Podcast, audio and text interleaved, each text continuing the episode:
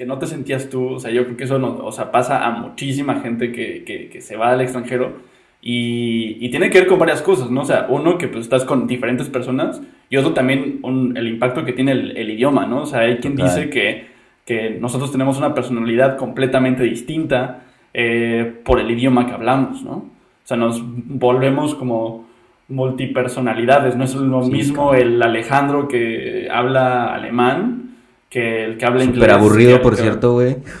Güey, güey, imagínate, o sea, el, el, Miguel que habla alemán hasta hace eh, un año o dos era una persona súper tímida, güey. Claro, sí, güey. Sí, sí, te entiendo totalmente. ¿Sabes? Y, y, por ejemplo, y hasta en inglés me tomó un rato, o sea, para mí una gran cosa importante para mí es el humor, güey. Me tomó un, un, un buen rato que hasta ser chistoso en inglés, güey.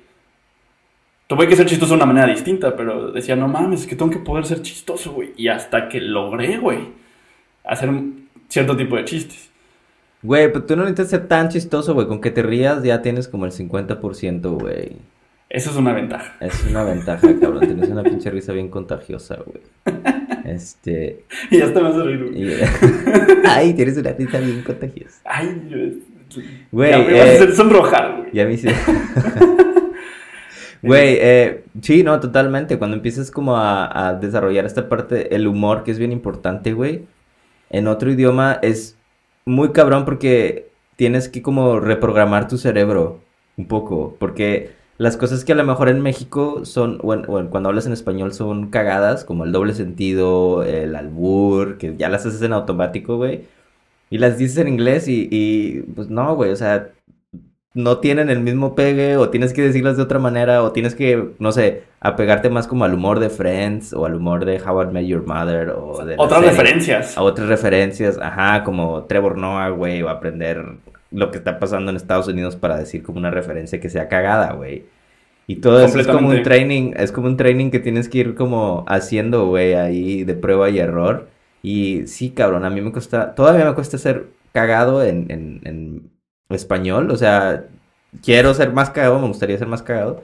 Imagínate en inglés y en alemán todavía el cuádruple, güey. En alemán en es alemán es bien difícil, güey. Sí. Yo, yo en el momento en el que como que descifré el código del humor alemán, porque otra vez, lo mismo que dices, ¿no? Es como que decía, voy a hacer mis chistes este, mexicanos o mis chistes en inglés, güey. Ahora son unos chistes en alemán. Y el problema aquí es que este, pues, con, o sea, falta el background, ¿no? O sea, todavía en inglés Total. tenemos como, estamos más, este, pegados a, pues, ver las películas, a tener referencias, la farándula y la industria estadounidense en, en las referencias de, de, de, pop culture, pues, están mucho más grandes que las del alemán, ¿no?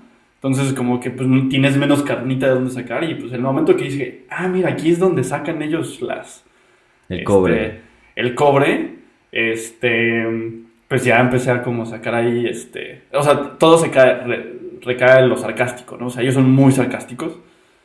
Este, y el sarcasmo en cuanto a, este, o sea, no como el albur, sino, este, o para molestar, sino a un sarcasmo y su meta es sacar un jajaja, ja, ja, o sea, tres jaja, tres jas. O sea, no es como te voy a botar de risa, te voy a hacer botar de risa, no. Para ellos sí, es, más juego es... es... Es, más intelectual hoy del el humor. Ajá, es como, exacto. Y pues esto lo pone más complicado Ajá. para cuando estás empezando a, a, hablar el idioma, ¿no? Sí. Sí, sí, sí, sí me ha costado un chingo, güey. Pero pues bueno, así es un, un, un proceso.